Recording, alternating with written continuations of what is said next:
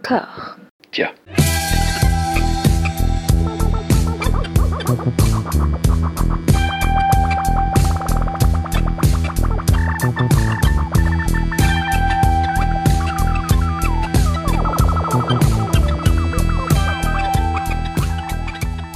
Bonjour et bienvenue à toutes et à tous dans ce deuxième épisode consacré à la rétrospective, à l'intégrale Danny Boyle. Je suis toujours en, en compagnie d'Aurélien Alain. Comment ça va, Aurélien? Très bien, merci François. Et toi? Je suis là pour la bagarre. Je vais, je vais dire les choses directement dès le départ. Je suis là pour me battre. On était trop dans une absence de Discord la dernière fois. Ça, ça, ça m'a énervé. Ça m'a énervé, ça m'a mis chanchon. Donc euh, là, je suis là pour la bagarre, vraiment. Cyril Despontin. Cyril, qu'en es-tu? Bah, moi, je suis là pour l'apaisement, je suis là pour que ça se passe bien, quoi. Et... De toute façon- on est deux, t'es tout seul, donc on va, on va te casser ta petite gueule. Donc ça va être vite vu. Et bonjour François, bonjour euh, Aurélien. J'allais dire juge de paix, mais pas vraiment. Très bien. Non, non, on s'était quitté en fait sur un plébiscite, sur, sur une entente euh, absolue euh, autour de, de, de 28 jours plus tard, avec un vague débat sur la séquelle, mais qui n'a même pas fait deux secondes. Qui n'a même pas fait deux secondes. J'ai fermé ma grande gueule, effectivement, comme tu le disais, Cyril. Là, on va démarrer sur on- mise en jambe. Mi- mise en jambe sur euh, une toute petite chose, une anomalie dans la carrière de, de Danny Boyle. Une anomalie. Je- déjà, je commence avec des termes un Ça peu commence bien cette soirée. Bah, euh, après, il y, y a un cousinage. Ce film, c'est Millions. Du coup, c'est un scénario original de Frank Cottrell Boyce, dont on avait précédemment croisé la route en fait sur Discordia à l'occasion de la rétrospective consacrée à Michael Winterbottom. Et il a écrit euh, Tristram Shandy pour Michael Winterbottom, qui est super, et il a écrit Code 46 pour Michael Winterbottom, qui est, euh, qui une expérience en soi, dont on avait dit beaucoup de mal. Et euh, voilà, Anouk n'était pas la dernière pour, pour exprimer euh, des trucs et des machins. Et Mi- Millions, bah, ça, ça rapproche un petit peu euh, Danny Boyle, euh, à mes yeux, en tout cas d'un Michael Winterbottom, de quelqu'un qui va être très curieux et qui va tester beaucoup de choses dans tous les sens, mais vraiment euh, tous azimuts, avec peut-être plus de personnalité euh, au niveau esthétique et même au niveau euh, discours. Millions, objet très bizarre, hein. objet très très très bizarre, comédie dramatique familiale, sur fond de, de- misère sociale, on est sur une famille qui euh, vient d'accuser le coup de la mort de la mère, avec deux gamins débrouillards qui arrivent plus ou moins à gérer l'expérience. Le père, James Nesbitt, grand acteur anglais, fabuleux, qu'on a vu chez Michael Winterbottom aussi, décidément il y, a, beaucoup de cousinage, mais ça va s'arrêter là, heureusement. Voilà, et en fait, l'un des les deux gamins trouve un, sac euh, de livres qui est destiné à être bientôt détruit parce qu'on est dans une Angleterre fictive qui va passer à l'euro, et ils doivent dépenser une certaine somme en un temps euh, restreint. C'est là que ça devient euh, très très singulier, parce que le plus jeune des, des, gamins, c'est une espèce de petit génie qui a des visions de saints, de, de martyrs de saints, on précisera ça tout à l'heure, qui, va connaître tout un périple justement pour faire le, bien autour de lui, qui a des, principes moraux guidés en partie par la religion, mais qui sont très fermes, très stricts. Et à partir de là, ça va dans tous les sens, ça devient peu ou prou n'importe quoi. Il y, a, des gangsters qui arrivent, il y a James Nesbitt qui fait des grands yeux de, de, chien battu et comment résister. Et pff, je- j'ai pas compris ce qui se passait. Très honnêtement, je n'ai pas compris. Est-ce que quelqu'un veut bien m'expliquer euh, Millions? Euh, je, je- je peux essayer. Euh, le, le truc, c'est que, en fait, déjà, tu, tu- c'est une sorte pour moi de, de contrepoint enfantin de, enfantin de petit meurtre entre amis. C'est-à-dire que c'est à peu près le même, euh, le, le- le même point de départ. C'est-à-dire que quelqu'un trouve de l'argent, qu'est-ce qu'il en fait et qu'est-ce que ça fait sur sa psyché et sur qui il est et qu'est-ce que ça révèle de lui. Et ce que ça révèle de ce gamin, c'est qu'en fait, ce gamin, effectivement, il, a, il, est, il, est, il est pur de cœur. Et, et en fait, moi, ce que, je- évidemment, Millions, c'est, c'est pour le dire de manière un peu, un peu vulgaire, c'est, c'est, c'est tout pété comme film, on est d'accord. C'est-à-dire qu'il il se passe des choses, parfois tu dis, bon, ça, ça n'a aucun sens. Euh, visuellement, c'est à mi-chemin entre. euh, c'est une sorte de. Une fois, j'avais écrit que c'était une sorte de, de, de version euh, très colorée de, de, de Paper House de Bernard Rose.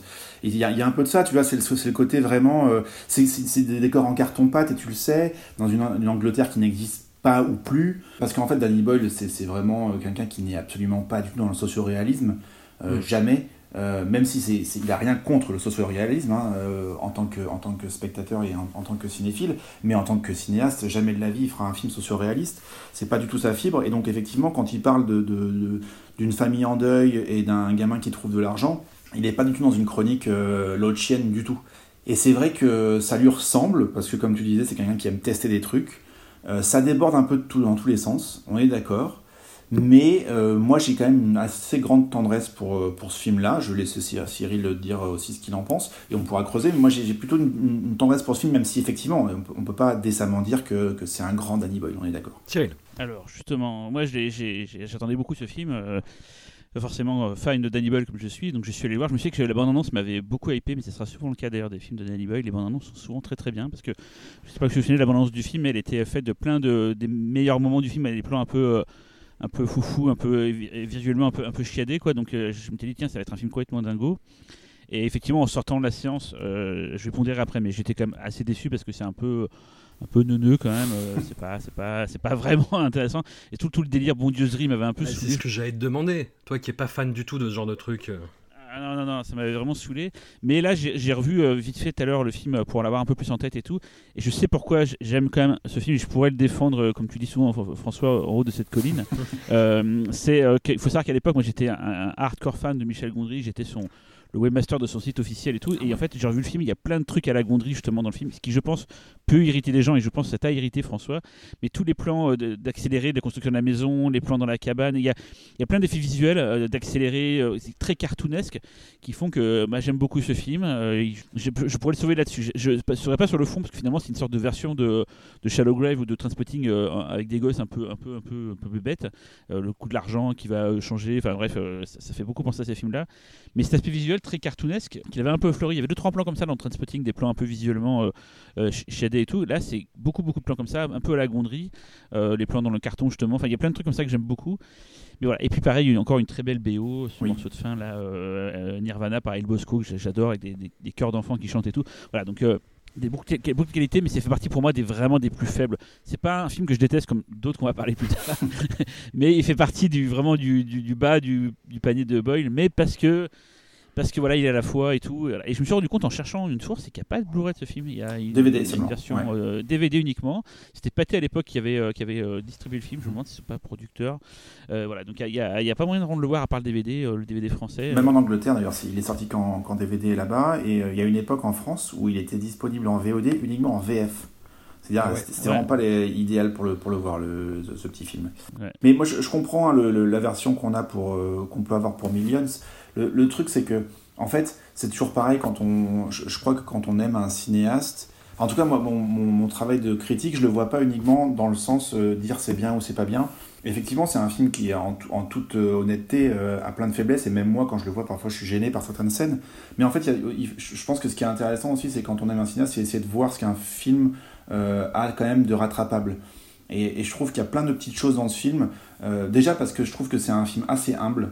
Euh, après le carton de 28 jours plus tard, euh, qui était une espèce de, de, vraiment de raz-de-marée, ou d'un coup qui a relancé le, film de zombies, euh, qui a relancé un esprit, qui était un truc ultra punk, en DV, ultra, enfin tu vois, vraiment âpre. D'un coup, Danny Boyle, il dit bah tiens, si je faisais un conte pour enfants.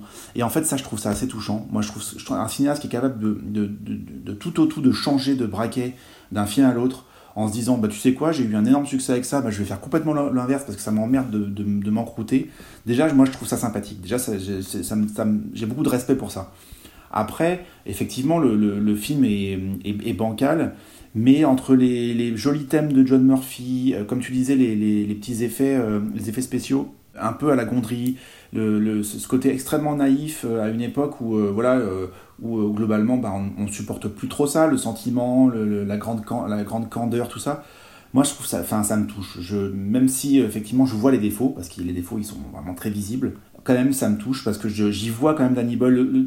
toutes les bondieuseries, en fait, c'est, ça, ça se rapproche un peu à lui parce que il a, il a failli faire le séminaire quand il, était, euh, quand il était jeune.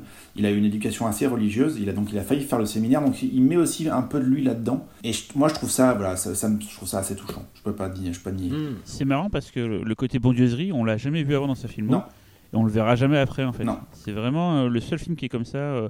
Je me suis demandé, c'est un bouquin à la base ou c'est un scénario original euh, c'est Logiquement, un, il me semble que c'est un scénario original alors que Frank Cottrell Boyce est écrivain. Hmm. D'accord. Ouais.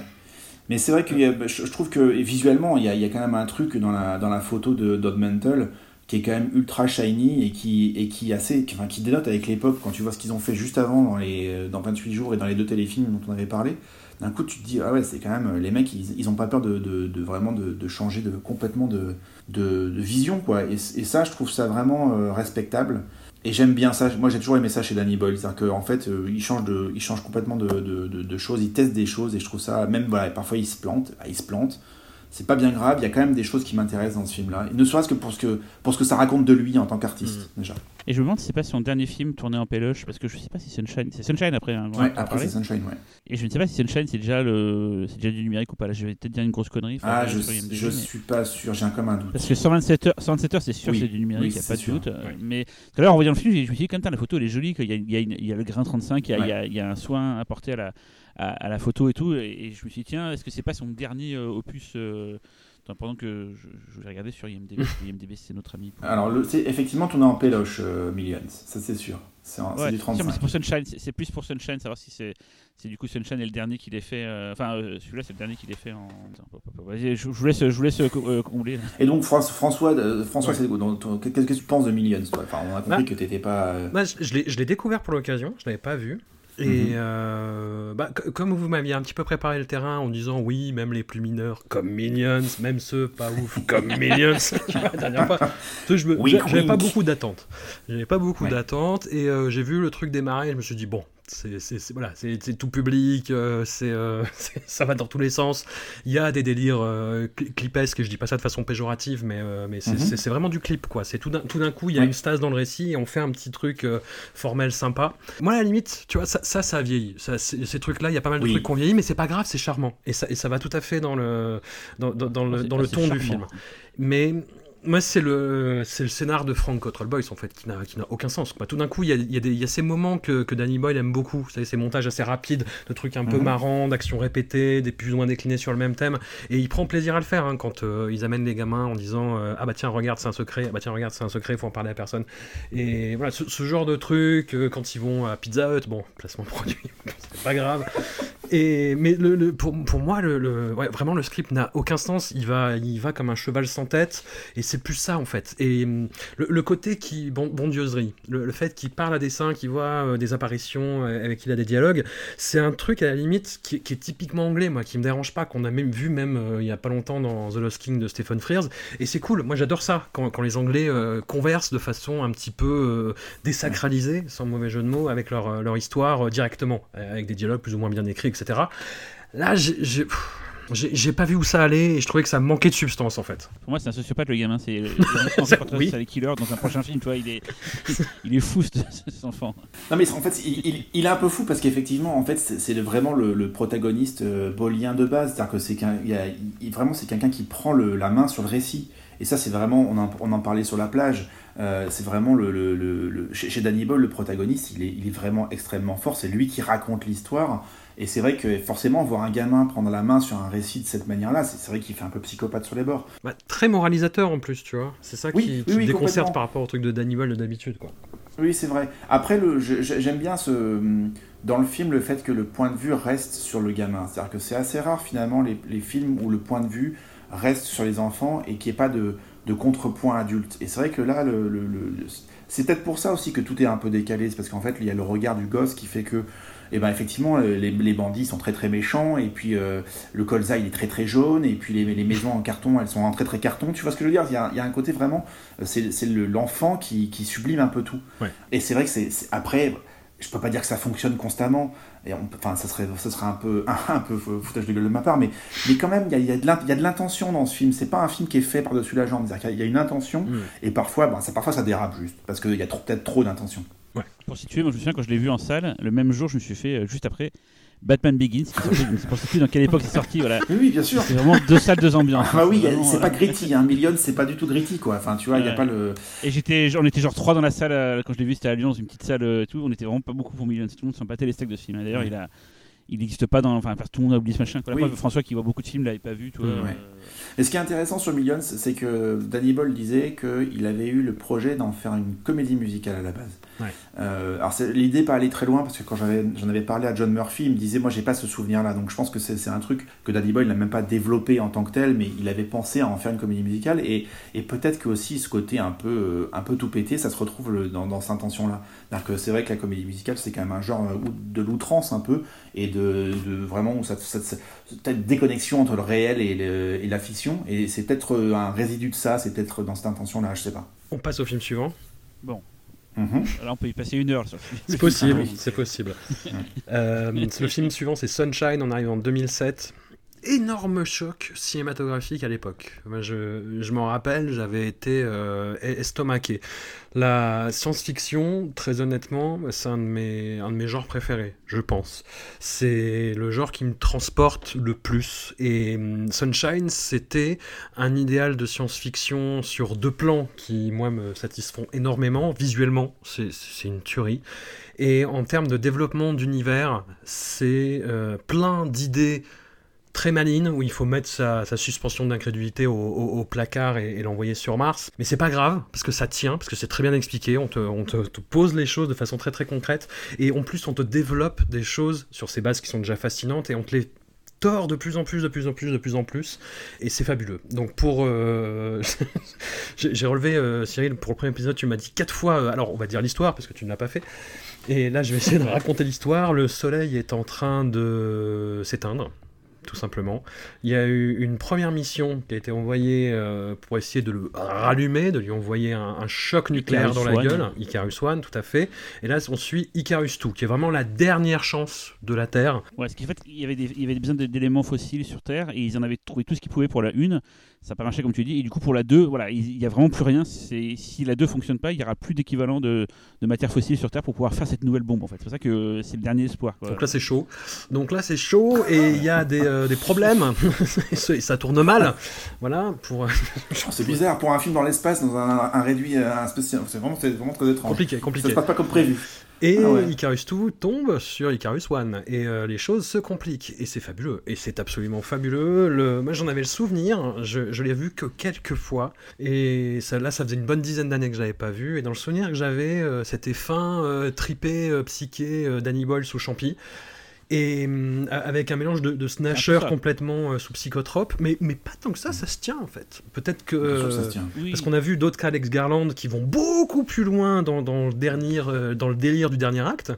Mais euh, là, ça va. Ça se... Bah, bah, en fait, ça surprend. Ouais, ce passage-là, comme tu dis, slasher, surprend parce que c'est pas ce que tu t'attends à voir avant, avant le début du film. Et ça prend, même si ça prend pas toute la part du film, ça prend quand même une bonne, euh, un bon moment. Mais c'est pas grave, euh, tant qu'on a l'ivresse, comme on dit, toi, euh, Mm. c'est- pas, c'est pas gênant. Je, je sais pas si je, tu avais fini, Vas-y, du coup, je t'en euh, euh, Alors, je pense que ça va être pareil pour Aurélien, mais moi, c'est un, un film extrêmement important pour moi. Que c'est, les gens vont peut-être trouver que je suis fou, mais c'est un de mes dix films préférés ever de tous les temps. C'est, Moi, je euh, je, je, je, je voue un culte à ce film. À l'époque, quand je l'ai vu en salle, j'ai tellement fissuré du cerveau que je me suis dit, le voir dans ces conditions, dans une salle de cinéma, ça m'arrivera pas tout le temps. Et j'ai été le voir quatre fois en une semaine. C'est que vraiment, ce film a vraiment touché quelque chose dans mon cortex. Je sais pas comment l'expliquer. Euh, on, va sûrement parler de la musique, mais c'est déjà c'est la symbiose de deux grands talents, c'est-à-dire John Murphy qui suit donc euh, euh, Danny Boyle depuis euh, 28 jours plus tard, enfin même les deux films qu'il a fait avant, les téléfilms, et Underworld qui pareil suit en pointillé comment s'appelle Danny Boyle depuis un petit moment. Et en fait, ils sont bossé ensemble sur la BO. Ça peut paraître anodin que je parle de la BO, parce que je parle souvent des BO de Danny Boyle, mais là vraiment, vous l'avez entendu mille fois, les, les morceaux de cette BO, vous avez dû l'entendre mille fois euh, dans des pubs, machin tout, parce qu'elle est juste démente et on a des images complètement folles de l'espace, du soleil et tout. Il y a des, séquences assez émouvantes, assez poignantes, et cette musique, elle est indissociable de la réussite du film. C'est qu'elle vous prend au trip, elle vous fout des frissons, il y a les poils qui se dressent. Vraiment, c'est dingue. Le casting aussi, 4 étoiles. euh, il y a Michel Yeo, donc, qui, qui maintenant ça semble évident, mais à l'époque, elle avait pas une trace, une, une période du désert, enfin, une trace du désert à l'époque. Elle avait fait 2 deux trois tentatives américaines, dont un James Bond, mais on faisait plus trop appel à elle. Et Danny Boyle l'a l'a contacté. Il y a Rose Byrne que j'adore, il y a euh, Chris Evans, il y a Kylian Murphy, forcément toujours magnifique. Il y a merde, j'ai oublié son nom, euh, Kaneda, euh, cet acteur japonais euh, qu'on a vu dans euh, Mais bien sûr, euh, oui. Euh, là, euh, attends, bouge pas. et là, les gens qui sont euh, chez eux, ils font mais si c'est machin et tout. Ben Hiroyuki Sanada. euh, Sanada. Voilà. Il y a un casting. Et d'ailleurs, c'est marrant, à l'époque, ils avaient expliqué, euh, parce qu'il y a beaucoup d'Asiatiques dans, l'équipage, en fait. Et c'est qu'en fait, dans le futur, de façon démographique, il y a normalement potentiellement plus de personnes asiatiques dans le monde. Et donc, c'est pour ça que ça se représente, ils sont plus représentés dans cette époque-là, dans le vaisseau. C'est, un peu comme quand Spielberg avait fait la- le film de Spielberg avec où il devinait à l'avance les. euh, les euh, Minority Report. mais voilà, ils avaient, il avait bossé avec des scientifiques pour voir qu'est-ce que ce serait le plus crédible, les, les trucs du futur au moment où le film se passe. Et ben là, c'est pareil, il y a une des études qui ont été faites et il y a plein de choses hyper cohérentes. Euh, Pareil, tout ce qui est biodiversité, le fait que Michel Yeo soit biologiste et qu'il enfin pas biologiste, botaniste, et qu'elle soit là pour que la création de l'oxygène. Enfin, il y a plein de trucs qui sont, d'un point de vue scientifique, qui sont hyper intéressantes, hyper poussés dans ce film, qui le rendent assez crédible. Même si je crois qu'il y a quand même des sont dites, c'est impossible dans le, dans, dans- le cinéma de toujours être à 100% proche de la réalité.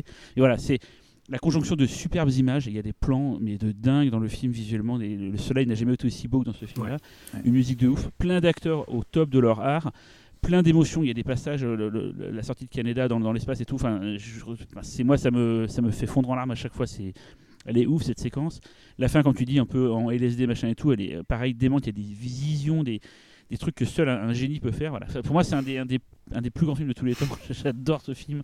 Je, vraiment, je sais que les gens vont dire, mais il est con, pourquoi il dit ça mais parce que c'est vrai. Moyen bof. Oui, non, mais c'est vrai, mais. voilà, j'ai beaucoup d'emphase pour ce film parce que je trouve, euh, je le trouve ouf et qu'il a eu, il a touché quelque chose chez moi. Qui, que, voilà, euh, c'est la conjonction de tout. Il y a, il y a l'émotion, il y a du grand spectacle, il y a il y a une histoire humaine, il y a une histoire sur l'humanité. Enfin, c'est vraiment dingue. Aurélien, je te laisse euh, continuer. Euh, ah bah, vous, avez dit, vous avez dit beaucoup de choses. Euh, tout à l'heure, tu parlais de deux salles, deux ambiances pour Millions que tu avais vu avec Batman Begins.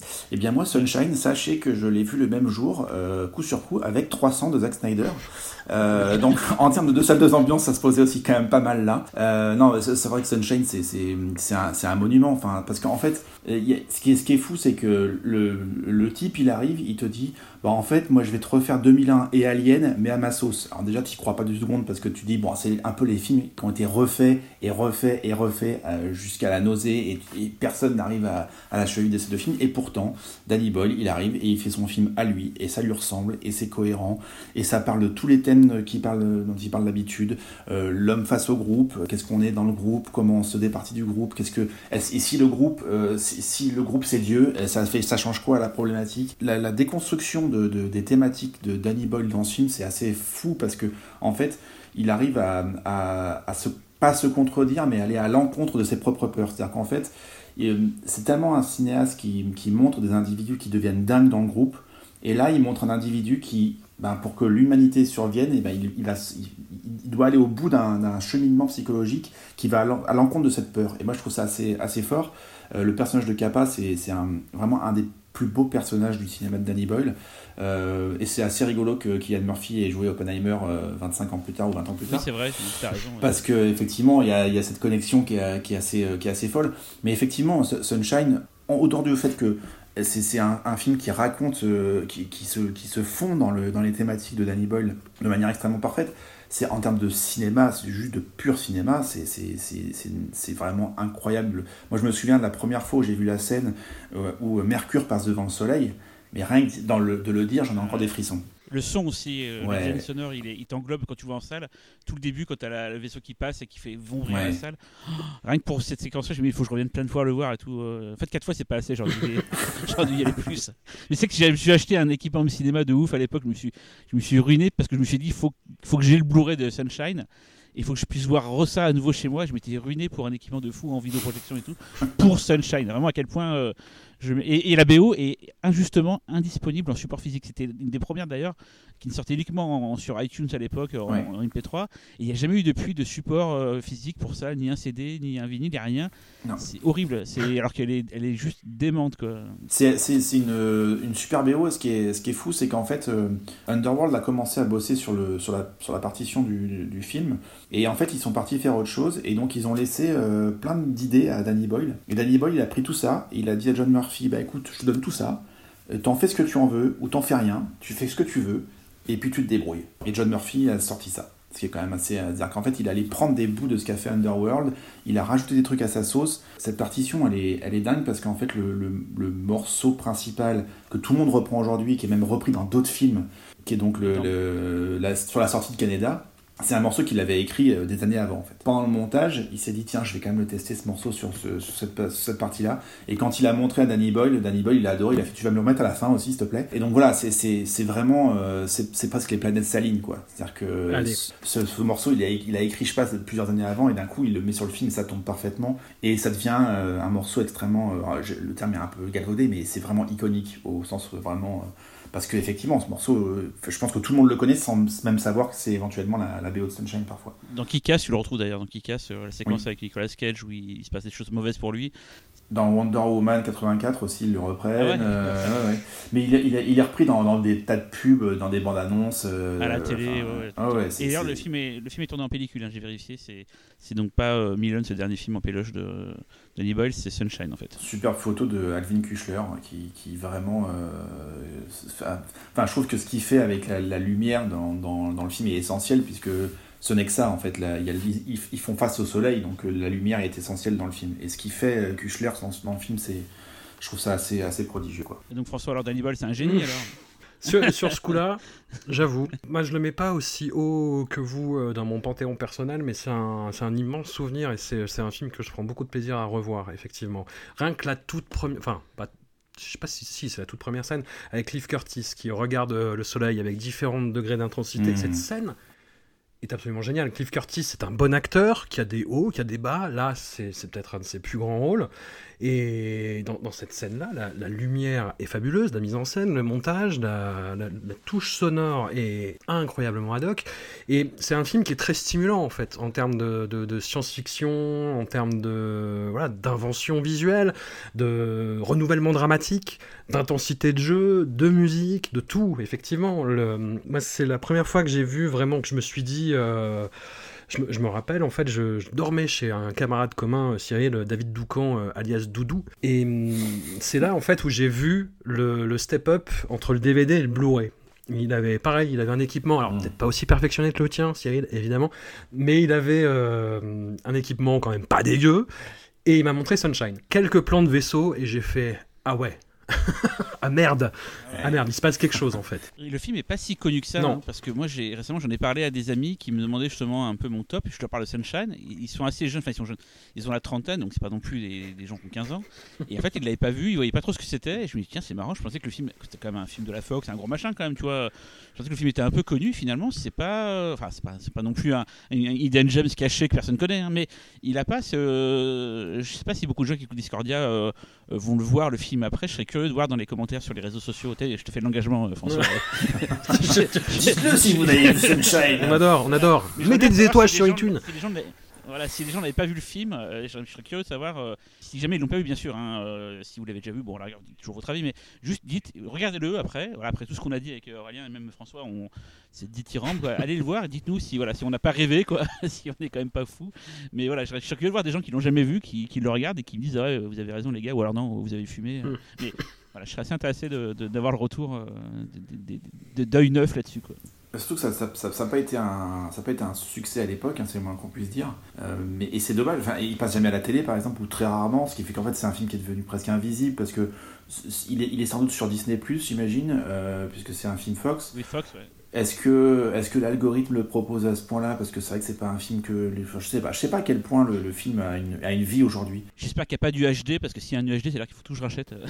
Je crois pas qu'il y ait du HD encore Ouf, parce que ouais, je, là, je, moi, récemment, je me suis, pour l'anecdote, je me suis racheté les Blu-ray de Danny Boyle puisque euh, certains, de- certains Blu-ray de Danny Boyle étaient, et faisaient partie de cette infâme euh, catégorie de Blu-ray euh, Ah qui, oui, ne Rotten. fonctionne plus, ouais, qui ne fonctionne plus aujourd'hui à cause d'une sombre histoire de résine euh, périmée. J'espère que t'as pas acheté Transpotting d'ailleurs, parce qu'il a été annoncé chez Criterion là, pour la- l'année prochaine. Il a été, il a été annoncé effectivement en, en UHD. Non, non, j'ai racheté Slumdog, j'ai racheté 127 heures parce qu'ils étaient, ils étaient périmés donc. Et Sunshine, j'ai pas vu du HD donc j'ai pas l'impression qu'il soit, qu'il soit à l'ordre du jour pour l'instant. Ouais, attendez un peu la Fox, j'ai plus beaucoup d'argent, donc euh, ne me sortez pas tout de suite en, UHD, j'ai besoin de, de me refaire la phrase d'abord.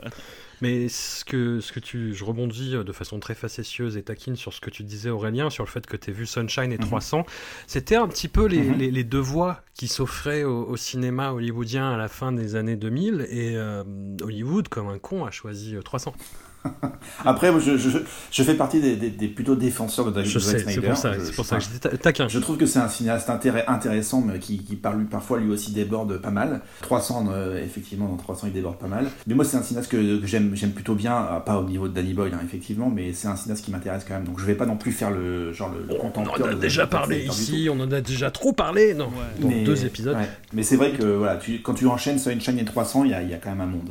Enfin, 300, c'est surtout c'est moins flamboyant, 300, c'est moins novateur, on va dire. C'est- Oui. Enfin, il y avait tout le délire à l'époque de euh, euh, l'aspect visuel et tout, mais globalement, euh, dans la narration et tout, c'est assez. euh, Non, non, c'est visu- visuellement, en fait. C'est le, le- c'est le choix Snyder qui a été fait, mais cela étant, étant dit, j'ai tout de même l'impression de voir des traces de Sunshine bizarrement dans certains blockbusters chinois de, de SF en fait. Dans les Wandering Earth, j'ai l'impression qu'ils essayent d'arriver justement à la fois au côté sidération visuelle et en mélangeant ça à, de l'émotion, euh, surtout dans le 2 en fait, dans Wandering Earth 2, mais qui n'y arrive pas en fait, parce que c'est faut avoir le feu sacré, toujours sans mauvais jeu de mots, bien évidemment. Je pense que le, Sunshine, je me souviens plus, j'avais peut-être vu les bonus à l'époque, mais le temps de pré-production mhm. a été très très long. Ils ont mis genre plus d'un an à préparer le film. Et euh, c'est pour ça que le film est, autant réussi, c'est qu'il n'y a rien qui est laissé au hasard. Peut-être que les films chinois dont tu parles sont peut-être plus faits euh, de façon industrielle, et sans, sans, dénigrer la qualité, hein, mais peut-être plus faits de façon euh, mécanique, on va dire. Mm. Sunshine, c'est pas laissé au hasard. Et d'ailleurs, avec le plan de fin de Sunshine, on va pas spoiler, mais où est-ce que je veux dire le, tout, le dernier plan mm-hmm. avant le générique, il est c'est super beau, c'est c'est magnifique. J'en pleure rien penser, tu vois. Oh Et ce qui est fou, c'est qu'en plus, c'est un, un, film qui a connu ses problèmes, parce que tu dis qu'il y a eu une longue préparation, mais même si ça, je ne crois pas que ça a été documenté euh, ou dit de manière officielle, mais de manière officieuse, on sait que Danny Boyle et Garland, ils ne se sont pas entendus, entendus des masses sur ce film-là. Euh, c'est-à-dire que Danny Boyle avait tendance à, dire, euh, en tout cas c'est ce qu'il nous a dit nous, c'est que Alex Garland, il voulait être cinéaste, et que sur Sunshine, euh, il avait sa vision et Danny Boyle avait la sienne et que Danny Boyle était réalisateur, donc c'était Danny Boyle qui gagnait globalement. Et qu'en fait, euh, je pense que c'est effectivement il y a eu apparemment quelques frictions entre les deux, notamment sur le, sur le dernier tiers du film. Euh, donc c'est un, film qui en plus c'est pas fait, je pense, dans la sérénité absolue. même d'ailleurs, c'est la dernière collaboration entre Danny Boyle et John Murphy parce que effectivement, euh, c'est un film qui a mis beaucoup de pression, je pense, sur les épaules de, Danny Boyle et de ses collaborateurs. Et même s'il a ensuite retravaillé avec Alvin Kuchler, en revanche, avec John Murphy, ils se sont, pas mal brouillés euh, sur ce film-là. Je crois qu'ils se sont pas reparlés depuis. Euh, et Boyle s'est brouillé avec Garland. apparemment, ils, se seraient rabibochés depuis, mais ça, je sais pas trop. Mais effectivement, c'est un film qui a été compliqué à faire et, qui, je pense, a mis beaucoup de pression sur Boyle et, et qui donc, ouais, au final, parvient à être extrêmement solide, alors que je suis pas sûr qu'il ait été fait dans la plus grande des sérénités. Bon, on s'est tous bien enjaillés sur ces deux premiers films.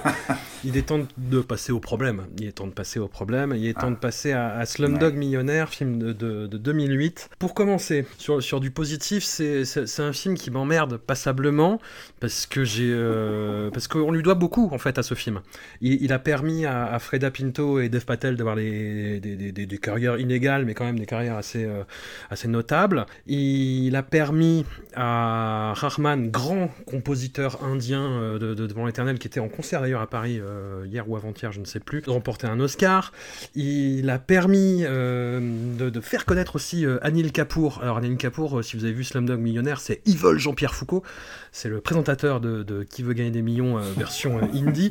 Et ça lui a permis d'avoir une carrière aux États-Unis, ça lui a permis de jouer dans la série 24 heures chrono, ça lui a permis de décrocher les droits indie de 24 heures chrono et d'en faire une version indie où il joue Jack Bauer et où c'est pas mal du tout figurez-vous. si vous avez la patience de regarder 24 en indien, euh, c'est cool. Euh, et, voilà, il a offert un rôle à Irfan Khan euh, qui était plus convaincant que quand il jouait chez Michael Winterbottom. voilà, donc il y a plein, plein de trucs cool sur Slumdog Millionnaire. Après, il y a le film. Bon, alors, je vais vous laisser y aller parce que je, passerai en dernier. Je, je pense qu'il faut vous ah bah lâcher votre non, En fait, t'es es, tout seul contre deux. Donc, euh, milieu. Ouais, voilà. je préfère que tu sois au milieu, Aurélien. Non, non, puis après on discute. On Allez, Aurélien. Donc c'est l'histoire d'un jeune garçon euh, des, des bas-fonds indiens qui bosse dans un call center après une enfance difficile, qui participe à Qui veut gagner des millions et qui arrive à un stade inédit. Et d'où suspicion en fait du présentateur euh, joué par Anil Kapoor du coup, qui le fait arrêter par la police, qui est interrogé par Irfan Khan pour savoir s'il a triché, pour savoir comment il connaissait les réponses. Et en fait, voilà, toutes les réponses sont liées à des anecdotes euh, de sa vie. Et donc on a l'histoire de ce gamin qui a eu une enfance très dure, euh, qui a été exploité par, par des criminels, qu'on a forcé à mendier, qui s'en est tiré un peu comme il a pu. Et voilà, c'est très il y, a, tellement de choses qui... Euh, en fait, j'ai essayé d'aborder ce film euh, loin de l'énervement que j'ai pu ressentir à l'époque. Après, il faut, aussi recontextualiser. Qui veut gagner des millions, c'était vraiment un truc énorme. C'était un petit phénomène de société qui était très mis en scène, qui était très orchestré, dont on retrouvait tous les codes. Et de faire un film autour de ça, je trouvais ça... Euh, tu vois, on parlait de placement produit Pizza Hut dans Millions, mais là, moi, c'était le le, placement produit euh, horrible, affreux par excellence, même si. Imagine sur le, sur le juste prix, le même film avec le juste prix. il, connaît les prix par cœur parce qu'il. les amours, les amours. Les vedettes. Les, vedettes, magnifique film de Palmacho. Ouais, c'est les vedettes, t'as raison, c'est un peu ça. C'est vrai, c'est ça. Donc déjà, moi, je trouvais ça horrible, et avec le recul, je trouve toujours ça euh, un peu, un peu, mais, ça va. Ça va. Dégager du phénomène qui veut gagner des millions de l'époque, ça, ça va un peu mieux, on va dire, mais je trouve toujours le, scénar... Euh, complètement pété quoi. Enfin sur ses échos, euh, enfin l'idée de lier la vie de ce gamin aux réponses de qui veut gagner des millions, je trouve que c'est horriblement fait. Et je trouve le film très, très condescendant envers l'Inde et envers le cinéma indien. Voilà. Mais je pense aussi que c'est l'aspect euh, fan euh, gardien euh, cerbère de l'industrie cinématographique indienne qui parle et le fait d'avoir vu pas mal de films aussi où justement les Indiens euh, répondent à ce pays qui a été euh, son colonisateur pendant euh, un temps qui, a été fait de, de, de, bas, de bas et d'encore plus bas. Voilà, il n'y a pas eu de haut. Et voilà, de voir un, Anglais s'attaquer à ça et avec ce regard-là, avec ce côté.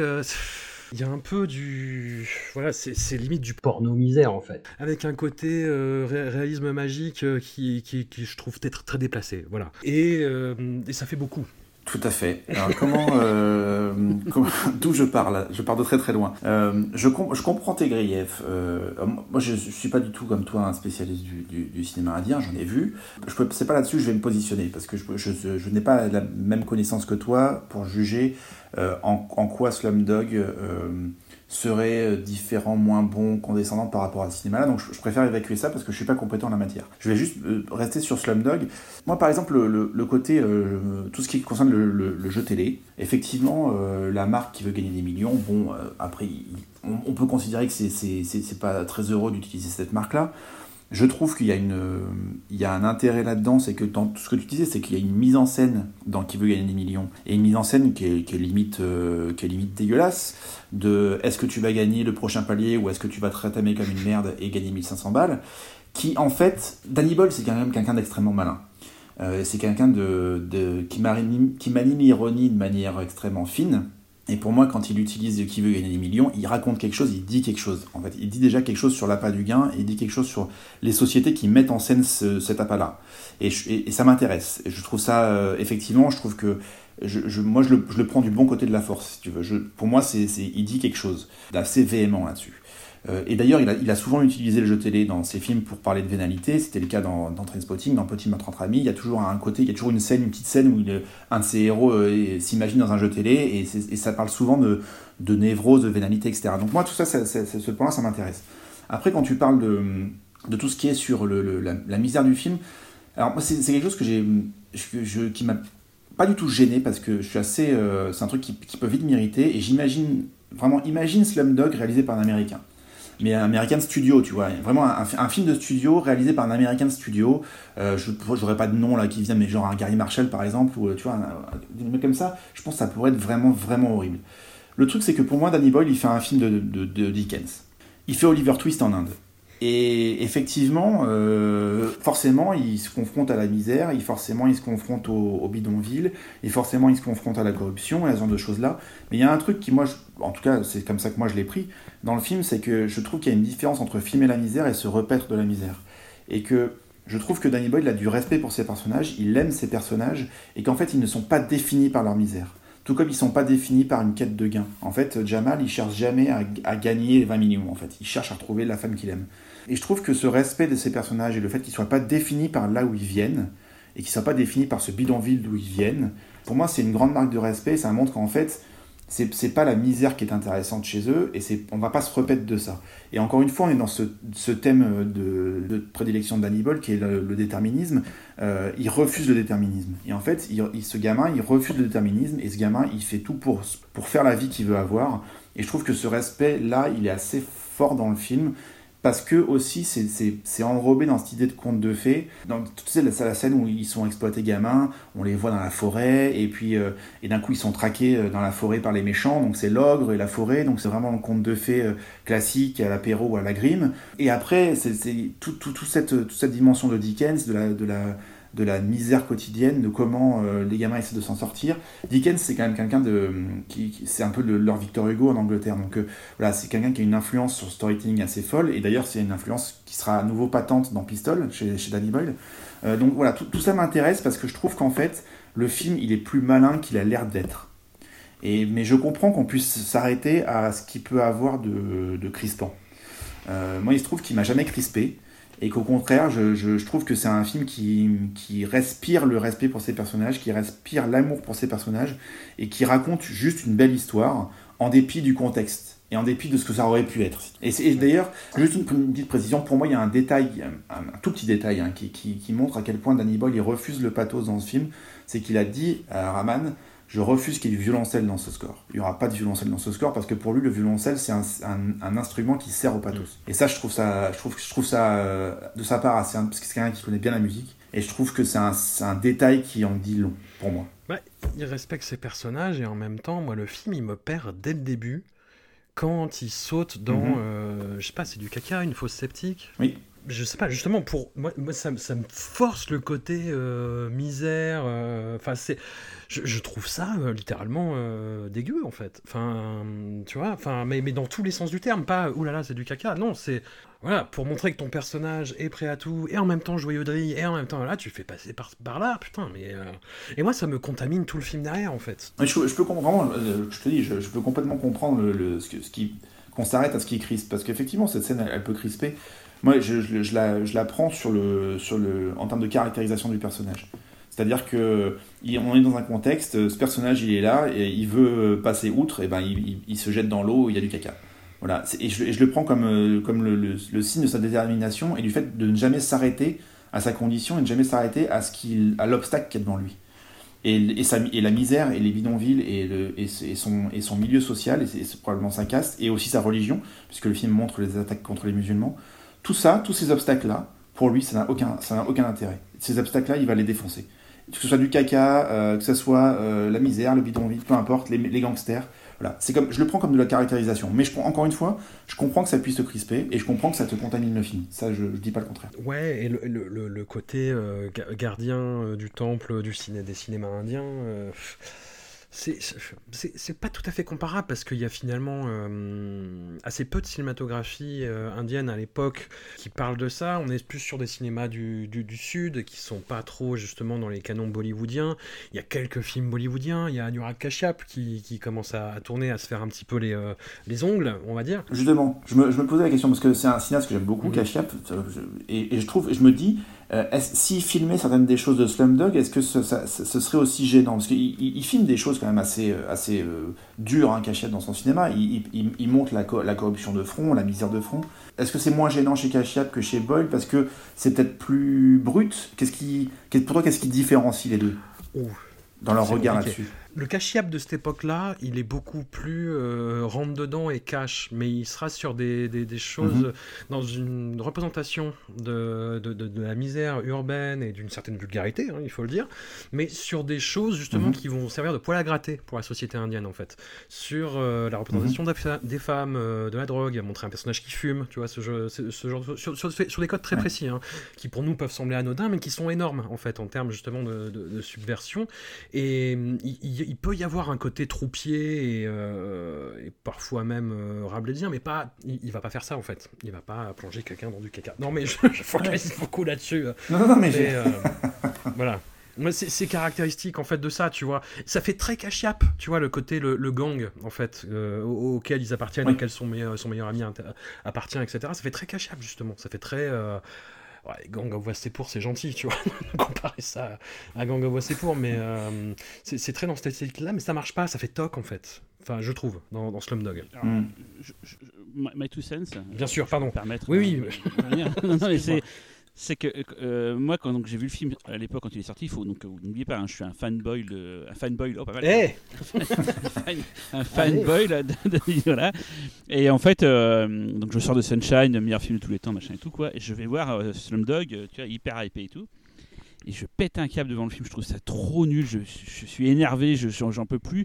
En plus, arrive derrière euh, l'Oscar euh, du meilleur film. Je me dis putain, mais il a jamais été reconnu Danny Boyle, euh, on va dire par ses pairs. Et là, c'est avec son pire film qu'il a le, la reconnaissance. Donc je suis vraiment vénère. Et en fait, j'ai compris qu'en fait, on était, dans le faux. D'ailleurs, le film, on n'aurait même pas dû en parler aujourd'hui, parce que ce n'est pas un film de Danny Boyle.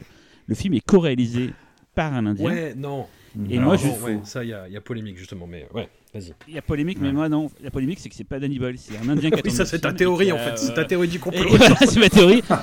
Donc Danny Boyle n'a pas fait de mauvais films, ça va, parfait. voilà, c'est bon. euh, non mais vraiment, euh, à l'époque, j'ai j'ai essayé de trouver une, une raison de, de, de, ouais, de, de, de- de me sortir. Même moi, j'aurais pas osé, Cyril. Ouais, mais même. vraiment, je te jure, à l'époque, je me suis dit, mais non, mais c'est pas lui, c'est forcément pas lui. Ça ressemble à rien de ce qu'il a fait. C'est moche. Le gamin, t'as envie de le baffer et tout. Enfin, vraiment, j'ai. J'ai tellement haï ce film que pour moi, c'est pas un film de Danny Boyle. Et quand j'ai vu que c'était co-réalisé, je suis bah voilà, hop, c'est bon. C'est l'explication. Voilà donc. Alors c'est quoi l'histoire de polémique? J'avais entendu parler d'une polémique à l'époque, mais j'ai pas creusé euh, de, pas, de peur de casser ma, ma théorie. Euh, c'est- juste quoi? C'est juste pour les histoires de quotas, de, de financement. euh, Il y a un co-réalisateur? C'est quoi le, le principe en fait euh?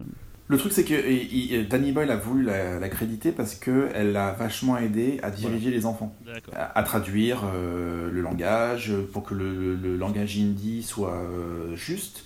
Et c'est notamment grâce à elle qu'il y a autant d'hindi dans le film, parce qu'il y a près 25% de dialogue en hindi dans le film. Euh, donc c'est pour ça qu'il a voulu la créditer. C'est- un, crédit, entre guillemets, euh, qui n'a pas cours avec les syndicats américains, par exemple, parce que quand il a gagné l'Oscar, oui. elle, elle était, pas- Ouais. elle, elle était pas nommée, mais, mais pas parce qu'ils l'ont oublié, mais parce qu'en fait, c'est un crédit qui a, qui a pas de, entre guillemets, de valeur pour les, syndi- les syndicats américains. Donc, mais lui, il voulait l'accréditer au générique parce qu'il il, il estime qu'elle a été essentielle pour lui dans son travail de réalisateur au quotidien. Mais ouais, c'était au stade où, à la fin du film, en fait, tout s'accumulait. C'est-à-dire que voilà, c'est- vraiment euh, la, la, la, la somme de tout qui m'a rendu fou, au, au point où, euh, tu vois, à la limite, quand il y a Paper Planes de Mia, euh, j'étais, euh, bon, je trouvais, ça- je trouvais Ah, ça c'est- sympathique. C'est le passage de bien, ça. Voilà. Mais quand ils font, voilà, quand t'as le générique de fin qui arrive et qu'ils font Jai Ho, la, chanson est super, la chanson de Rahman est super, qu'ils font leur petite chorégraphie de merde. Excusez-moi, je, je dis les termes. Elle est pas sincère. Elle est... Ouais, c'est pas sincère en plus cette chorégraphie. Tu sens que ça fait trop regarder. On fait du de l'indien comme vous voulez. Mais j'étais là, mais va te faire foutre en fait. Enfin, je, suis enfin, énervé. J'étais, énervé à la fin du film. Et- tu arrêtes de parler à l'écran, euh, François, à l'écran ne t'entend pas quand tu lui parles, donc arrête de lui crier dessus. euh, ça ne sert à rien. Mais je suis sûr que Dev Patel m'a entendu et qui, et qui sait. Il sait. Tu sais, Dev. Mais le film est plutôt, d'ailleurs, euh, souvent, enfin, c'est comme si le film qui a le plus été connu de Danny Boyle. Les gens aiment beaucoup, hein, tu vois, tout- François et moi, on n'aime pas trop, mais globalement, les gens sont plutôt de l'avis d'Aurélien. C'est un film qui est plutôt aimé hein, dans, ce que je sais. De. Après, moi, je, veux dire, je, dans, si je devais faire un classement de Danny Boyle, je déteste faire des classements, il faut, faut savoir ce qui est, mais si je devais faire un classement de, Danny Boyle, il serait pas dans les premiers. Slumdog, c'est un film que j'aime beaucoup, euh, vraiment beaucoup, et quand je l'ai revu, euh, je l'ai revu spécialement euh, pour vous, pour être sûr de, de pouvoir dire des choses vraiment, hein, tu vois, de pouvoir, etc. Et je, je me suis dit, s'il déteste le film, il faut que je le revoie pour être sûr. Donc j'ai essayé de le voir avec un, un mauvais œil et j'ai pas réussi. J'aime vraiment beaucoup le Tant film. mieux. Euh, mais après, ça, voilà, je ne peux pas dire que ce soit un de mes bols préférés préférés. En fait, le problème de ce film, c'est qu'il a eu le malheur de- de d'avoir 8 Oscars, si tu veux. Et que peut-être que la- la- le scandale, c'est que Danny Boyle n'ait pas eu d'Oscar pour Trainspotting, Ah par exemple. ça. euh, ouais. Mais euh, pour moi, voilà, quand je te dis quand pour moi c'est un film de Dickens, je le prends vraiment. C'est-à-dire, je le prends vraiment comme un Oliver Twist en Inde. Et du coup, bah, je, le, je le prends avec tout ce que ça implique. Euh, et, et je comprends encore une fois que, que, ça, ne- que ça ne colle pas à tous les spectateurs. C'est là pour le coup, euh, le conte de fées et le conte à la Dickens, c'est c'est vraiment pas pour tout le monde. Et moi, je trouve que là, ça fonctionne bien parce que je, je sens la sincérité de Danny Boyle.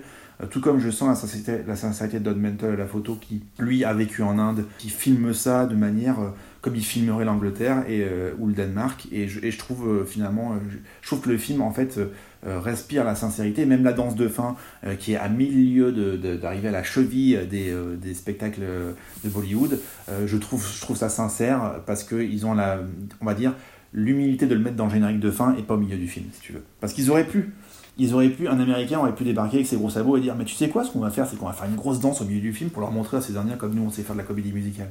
Danny Boyle, il fait pas ça du tout, il fait ça en générique de fin parce que ça l'amuse, je pense. Et, que, et que voilà, et que- et qu'il est sincère. Et, euh, et- voilà, je trouve que le film, euh, moi là-dessus, il fonctionne à plein. Il arrive à un moment à, à capter les- cet esprit-là qui est très particulier, qui est, euh, qui, est- qui est une planète à lui tout seul. Mais quand il, justement, le montage sur Paper Mhm. Planes, qui se passe dans un train en plus, enfin qui est vraiment le- l'endroit Oui. euh, par excellence de, de, de rencontres ou d'aventures euh, dans les cinémas indiens. Là, il- ouais, il- là ça marche. T'as 3-4 minutes un peu en, en suspension où tout d'un coup, ah, il, se passe, il se passe quelque chose, c'est ok, euh, c'est son interprétation et c'est cool. Mais le reste, moi j'ai l'impression de voir, c'est comme si t'avais une, euh, ouais, une, je je, vais être méchant, mais une intelligence artificielle ou extraterrestre qui arrive, qui Oh regarde un film français toi, et qui te rend un truc euh, qui est qu'est-ce qu'on a encore fait mille fois au ch'ti, au ch'ti du bon Dieu, tu vois quoi. Ah non, non, c'est- c'est atroce. Mais tu disais, Cyril, que le, le- le film est aimé, mais c'est pire que ça. C'est pire que ça. C'est grâce à ce film-là, euh, au-delà de tout ce que j'ai pu dire d'ailleurs au début sur les révélations euh, diverses euh, internationales que le film a favorisé, c'est euh, bah, quel- quelqu'un que, que vous connaissez peut-être qui, qui s'appelle Agilan, qui a bossé dans la société de distribution Ahana Film, et c'est le premier en fait à qui on doit Mhm. d'avoir eu des films indiens récents sur les écrans euh, en France en fait. Et c'est quelqu'un qui a poussé, qui a poussé, qui a poussé, qui allait voir euh, les gros distributeurs et les gros exploitants français surtout Ouais, en fait. Personne de l'ombre euh, qui a beaucoup Ouais, bossé. hein. carrément, et c'est grâce à lui en fait que maintenant euh, ça- tout, tout ce qui se passe euh, arrive quoi. Et il était à la fin des années 2000, il essayait, il essayait, et euh, tout le monde lui, euh, lui disait non mais de, de quoi vous parlez? Et Slumdog Millionnaire sort. Et ça a débloqué, euh, c'est ce qu'il m'a raconté, le, ça lui a ouvert les portes de Pathé en fait, parce que le, le grand patron de Pathé à l'époque était allé euh, en Angleterre, vous voyez que ces films-là marchaient, et il savait que Slumdog c'était un phénomène, et il a dit bah on y va, et c'est grâce à Slumdog Millionnaire qu'il y a le cinéma indien dans les cinémas français en ce moment. Et, euh, et c'est terrible, c'est terrible. C'est à la fois terrible mais Au cool. moins un bon point. Oui. Au Voilà. moins un bon point. Voilà, bon point. Ça, c'est un- c'est à mettre au crédit du film. Il y a au moins un truc à sauver, c'est qu'il a permis d'avoir des films indiens en salle. Non, non, mais- Pauvre Aurélien, on, lui casse son, on lui casse son jouet. Enfin, même si tu dis que c'est pas non plus le film que tu préfères de. Non, non, mais il n'y a, si, y a- y a aucun problème. J'ai jamais de souci à ce que à ce qu'on dise du mal d'un film que j'aime euh, quand c'est fait avec euh, avec sympathie et, que, Alors- voilà. je- je trouve- je- encore une fois, c'est non mais quand je dis sympathie, euh, j'ai un peu ripé à des moments et je m'en c'est- excuse. Non, mais on n'est pas là à dire que ceux qui aiment Slumdog sont des crétins Oui, et tout ça. voilà. ça, ça me, ça me suffit. Moi, j'ac- j'accepte complètement que François ou toi puissent détester le film. Il n'y a aucun souci avec ça. Je- et je comprends les griefs. C'est juste que moi, je les reçois pas de la même manière. Et c'est normal. En fait, c'est- un peu la base, euh, j'ai envie de dire, du cinéma. hein. C'est-à-dire que des gens reçoivent un message, d'autres le reçoivent pas. Après, chacun euh, a une manière de l'expliquer ou pas. Donc, euh, il n'y a aucun souci là-dessus. hein. Vous n'avez rien cassé. T'inquiète pas. Je vais pas, je vais pas insister, mais quand même. non, au- au-delà de côté, du côté euh, Gardien du Temple, moi, c'est vraiment le, côté. euh, Tu disais que c'est pas un film, euh, justement, c'est un refus du déterminisme, mais oui et non. Tu vois, c'est- et, et ce côté-là aussi, je le trouve euh, de tout expliquer. euh, Enfin, ouais, je sais pas. En fait, il explique tout. C'est ce que moi, ce que j'aime, ce que j'apprécie, c'est que c'est qu'en fait, il a une connaissance ce personnage en fonction de sa vie. Et ça, c'est c'est- c'est c'est pas dû à c'est pas dû à quelque chose qu'il est d'inné, c'est quelque chose de, de vécu. Et, et ça, c'est c'est la- c'est la base de, de l'antidéterminisme, c'est-à-dire que en fait, ce que tu es euh, dépend de ce que tu vis et, et pas uniquement de ce que de ce que ta condition t'impose. Donc, euh, ils ont beau dire que c'était écrit euh, toute cette histoire. En fait, c'est rien, c'est pas écrit du tout. C'est ça, c'est ce que les contes de fées essaient de raconter qui est écrit. Mais en fait, le film te montre bien qu'il n'y a rien d'écrit. En fait, le, le destin de, de Jamal, il, il est écrit par Jamal au jour le jour. Pour, enfin, pour moi, il y a, il y a- il y a une- il y a juste une manière de, de- de présenter les choses qui, qui est digne du conte de fées. Mais en fait, Danny Boyle, il n'est pas dupe là-dessus. Ok. En tout cas pour moi. Est-ce que tu avais quelque chose à rajouter, Cyril? Non, une flaque de merde. euh, c'est tout ce que j'ai. Alors, bah, toujours dans le dans l'apaisement, euh, spoiler, j'aime pas trop le film suivant non plus. Euh, Ah bon Même si je Ah le trouve. Oui, Bah là, par contre, tu vas être tout seul. je sais. je sais. Non, non, mais c'est. euh, je, je reconnais le, le travail, je reconnais le, le souci du travail bien fait, mais hum, le, c'est- un peu le côté, euh, voilà, Michael, Michael Winterbottom, c'est on passe à complètement autre chose et on fait une interprétation d'histoire vraie euh, de, de- de façon cinématographique, et ça c'est cool, ça c'est cool. Le, le- côté défi du film, montré, alors 127 heures, inspiré de l'histoire vraie d'un ingénieur nommé Aaron Ralston qui est resté coincé, qui était fou de varap, qui était fou de, de sport extrême, qui était fou de, de, de, de roches à explorer, euh, Fou de la vie. fou de la vie, voilà. Sur la voie rapide sans prendre d'autostoppeur, disons-le. Et qui se retrouve con le bras coincé sous un rocher qui n'arrive pas à bouger et qui s'en sortira 127 heures plus tard de façon, ma foi, assez croquignolette. Euh, on peut le dire parce que je crois que c'était c'était quasiment dit à l'époque ce qui se passait, non? Moi, je savais ce qui On peut le dire. le Ouais, bah il euh, s'arrache le bras. hein. Avant de le Il voir. s'arrache le bras, voilà. Il, me semble rien que c'est. Bon bah non, et, et c'est, enfin, excusez-moi, parce que euh, dis- disons les termes, il ne s'arrache pas le bras, il se coupe le bras au couteau Oui, suisse. oui. Il chiquette le bras. Il y a quand même une, diffé- il y a quand C'est même vrai. une différence, hein. c'est-à-dire que la- la- c'est, Pardon. c'est une des scènes. Pardon. Alors, parce que c'est pas, c'est pas du spoiler parce que c'est une, c'est une, c'est une histoire Oui, vraie. tout. Donc tout- en fait le, le- le mec, le, le mec il avait écrit un bouquin, il passait à la télé ça, donc on savait ce qui allait se passer. C'est une des scènes les plus doloristes de Non. l'histoire du cinéma parce Tu que l'imagines, le- t'imagines le ce qui mec- ouais.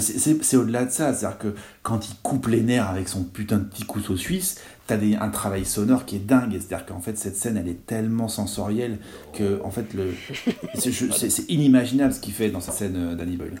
C'est, enfin, le travail sur le son, il est ouf dans, ce, dans cette scène. Et donc, on suit donc, euh, on suit donc ce personnage au début. C'est marrant, c'est, donc c'est un film très numérique dans, les, dans la photo, dans, dans l'image.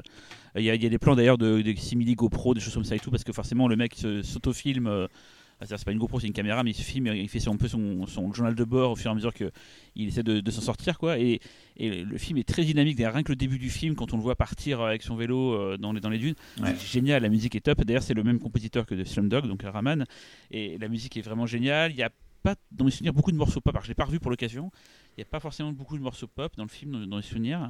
Il y a au moins un morceau pop. Celui de la fin Absolument. Euh, euh, ouais, le festival de Sigur Ross. Ah, qui euh, c'est un, un, des needle drop les plus dingues de la carrière de, de, Danny Boyle. Moi, la fin de 127 heures, je me roulerais dedans tellement je trouve ça incroyable. Donc, oui, au moins ça. J'avais vu en concert Sigur Ross qui le jouait, ça, rendait vraiment, vraiment mortel et tout. Et donc, donc on suit ces 127 heures, du coup, il alors tout le début, ça se passe pas avec le caillou, il, est avec euh, plein de gens qu'il rencontre, dont Clémence Poésie. Rien que pour ça, le plus bel effet spécial euh, de France euh, ever.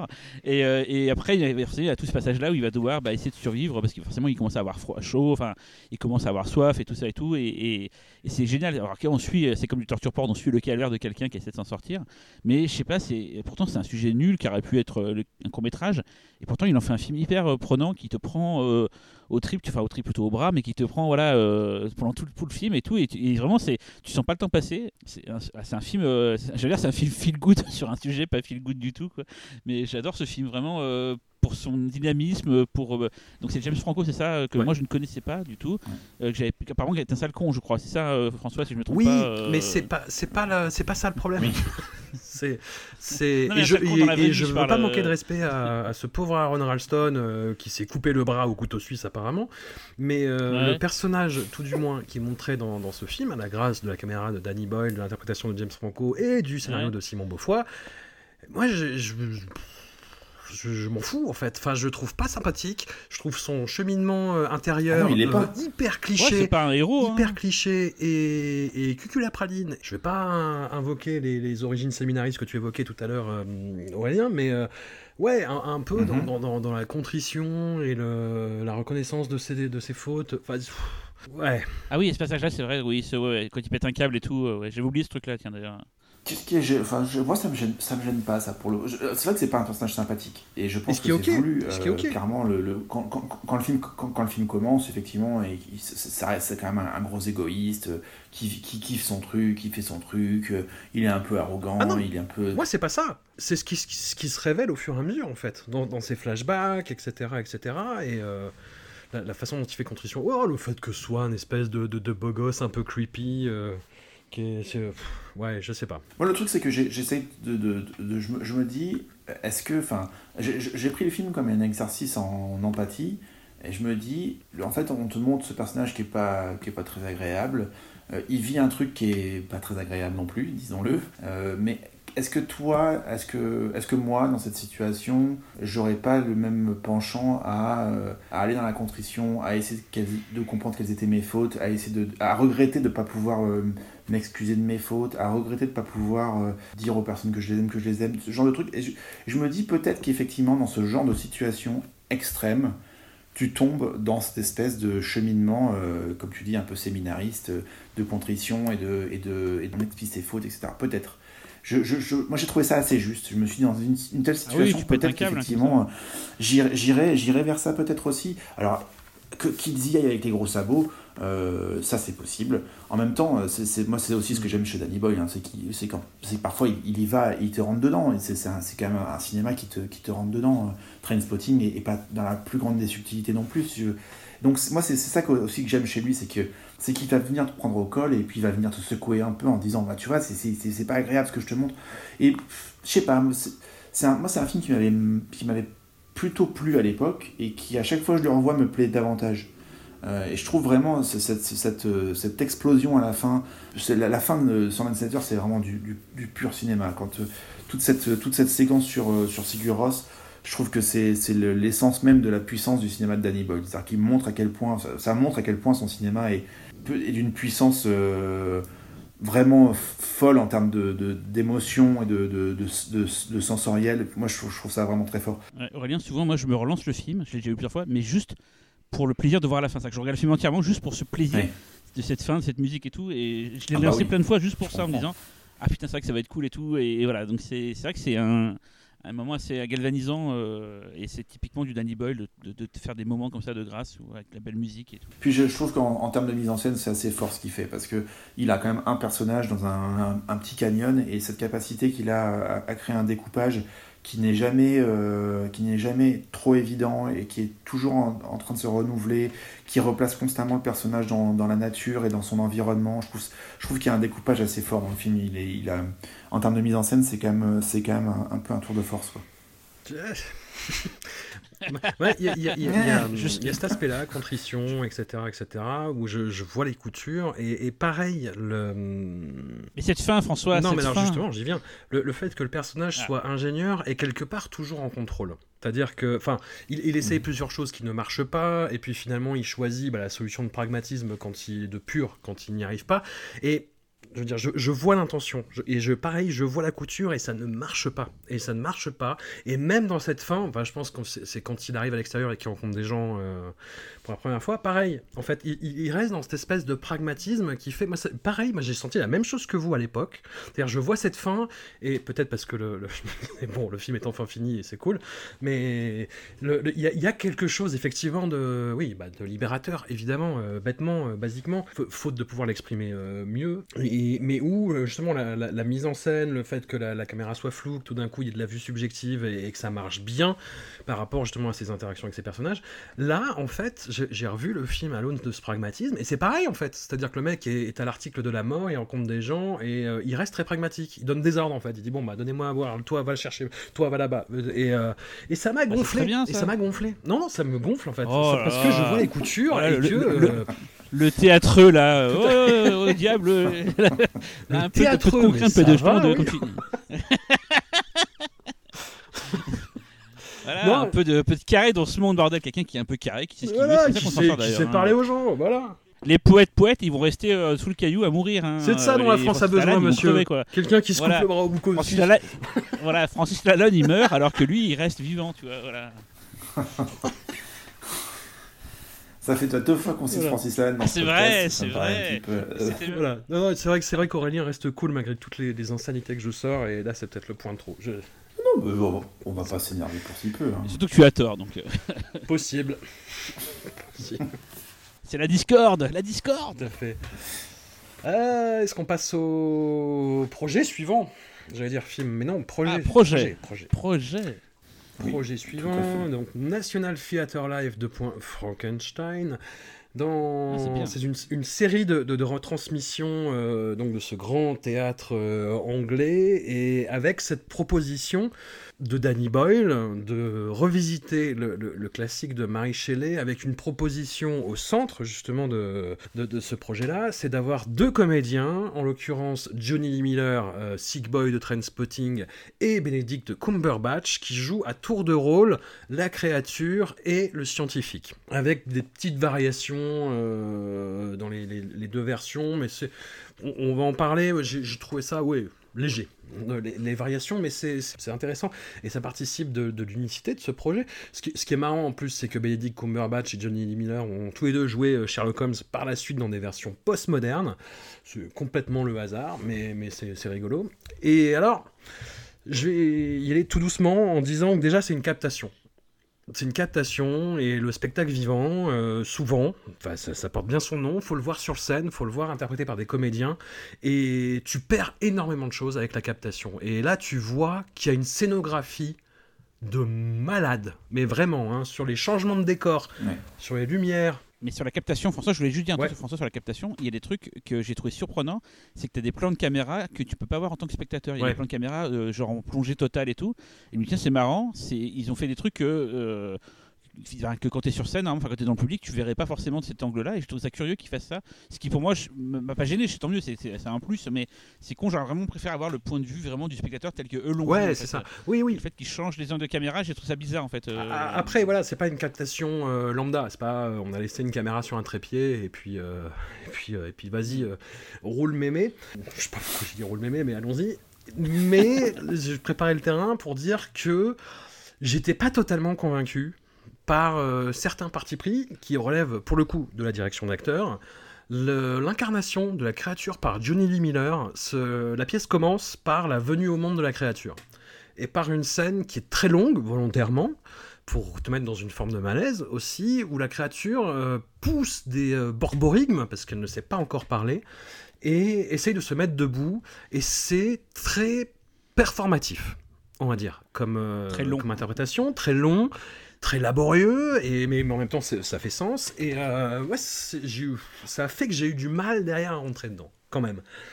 Mais cela dit, il y a des, des, des, appréhensions de l'œuvre de Marie Shelley qui sont intéressante. Il y a des beaux moments dans la pièce, il y en a qui sont ratés, je trouve, mais c'est sûrement dû à la captation aussi. Mais euh, voilà, allons-y. Qui veut se lancer sur Frankenstein? Je vais bien commencer, Aurélien, si tu permets. Mhm. je, l'ai découvert aujourd'hui, hein, je ne l'avais pas vu le, cette captation, je savais qu'elle existait, mais je ne l'avais pas vue. C'est marrant, ça préfigure ce dont on va parler plus tard euh, à, la fin du podcast, euh, sur plein des aspects. Euh, donc, ces décors qui apparaissent, qui disparaissent, il y a une machinerie, il y a une, un travail technologique fait par des ingénieurs, François, des ingénieurs pragmatiques, qui ont fait des choses magnifiques. Sans se couper le bras, disons-le. C'est le mec qui Sans se couper le bras. Et, et autant l'interprétation, je reviendrai sur Cumberbatch après et, et Johnny Mais ce qui m'a vraiment marqué, c'est la, mise en scène de Boyle et le jeu sur les éclairages à la fin quand ils vont dans le tunnel de lumière. Il y a des passages vraiment sublimes, je trouve. Il y a, euh, sur des fois, ils éclairent la moitié de la scène et du coup, tu arrives à créer du champ contre champ. Euh, enfin, c'est super intéressant euh, comment il a travaillé sa mise en scène. Il y a des, plans assez dingues de, quand il y a plein d'acteurs qui arrivent avec de la machinerie. Enfin, il y a vraiment des, choses belles. Après, moi, je connais bien l'œuvre de, Marie Shelley. C'est un, roman que j'aime beaucoup et, j'ai vu pas mal d'adaptations de, de Frankenstein, donc je connais bien l'histoire.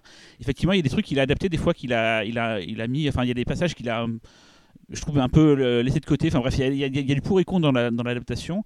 Et donc, comme tu disais, euh, chaque soir, on pouvait voir, je sais pas c'était quoi la fréquence, si c'était tous les, tous les soirs, sur deux, ou si c'était une semaine sur deux. Tous les soirs. Donc, moi, j'ai regardé la version où c'est Cumberbatch qui fait le Victor Frankenstein et donc euh, Johnny Miller qui fait la créature. Euh, je trouve que c'est mieux parce que Cumberbatch, en fait, en regardant cette, cette, captation, je me suis quand même dit, même si c'est une évidence, j'ai quand même c'est un putain d'acteur, comme il est quand même méga bon. il a une capacité, tu vois, d'éloquence et tout, c'est assez impressionnant. Ce que je trouve que Johnny Miller à moins. Donc quand il faut faire justement le, baron Victor Frankenstein, qui est quand même un aristocrate et tout, je trouve que Cumberbatch s'en sort mieux. Et au contraire, la bête, vu qu'il est un peu plus bestial, euh, Johnny Lee Miller, je trouve qu'il est mieux dans le rôle de la bête.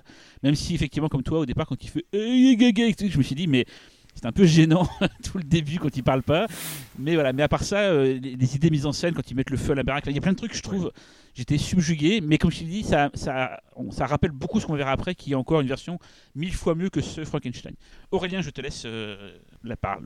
vous, vous, avez dit euh, le principal. Moi, je n'ai pas eu l'occasion de le revoir, malheureusement. je l'avais vu à l'époque au cinéma. Ah oui, c'est vrai, passé, live. au cinéma. Ouais, les pâtés À l'époque, c'était un Gaumont live, puisque je l'avais vu un Gaumont des Champs-Élysées. Et j'avais trouvé ça pour tout dire, moi je suis, je suis pas, je suis pas un, gros théâtreux. C'est-à-dire que le, théâtre, c'est vraiment pas un truc que je connais bien et c'est un truc où j'y vais rarement. Et quand j'ai vu la, pièce, j'avais trouvé ça assez fort et je m'étais dit, dommage qu'il n'ait pas fait un film. Ça veut dire à quel point je suis pas un théâtreux. Euh, parce qu'en fait, effectivement, je trouve qu'il y, y avait des choses assez fortes, comme vous disiez, sur, le, sur le, la mise en scène du décor et sur les, apparitions de décor, etc. Mais euh, moi, ça m'avait intéressé pour, euh, comme toujours, parce que je parce que commence à s'incluer dans, dans, dans, son cinéma et dans son œuvre, et que effectivement, dans, dans, cette optique du, de l'individu face au groupe, je pense qu'il n'y a, a, rien de mieux que le, thème du monstre. Surtout qu'ici, il y a vraiment une dimension tragique, c'est-à-dire que c'est vraiment le, c'est un monstre qui est de la société humaine et, qui ensuite est complètement rejeté par elle. Donc il y avait un truc vraiment un, un jusque boutisme dans, la, dans, le, dans l'exploration de ce thème. Donc je trouvais ça intéressant.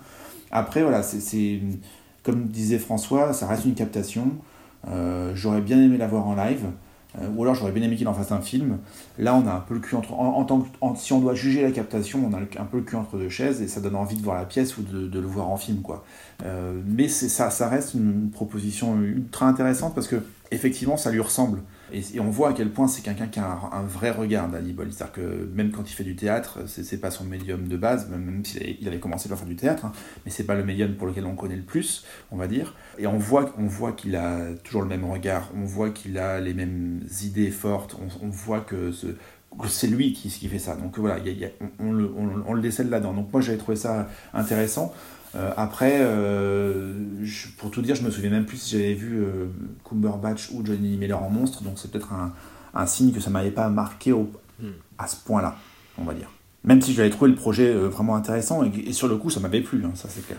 Bah, Cumberbatch essaye de se dépatouiller du monstre un peu comme il peut il est moins justement dans le côté euh, bah, pousser des hurlements euh, comme peut le faire Johnny Miller au début. Il est plus sur un côté euh, enfantin.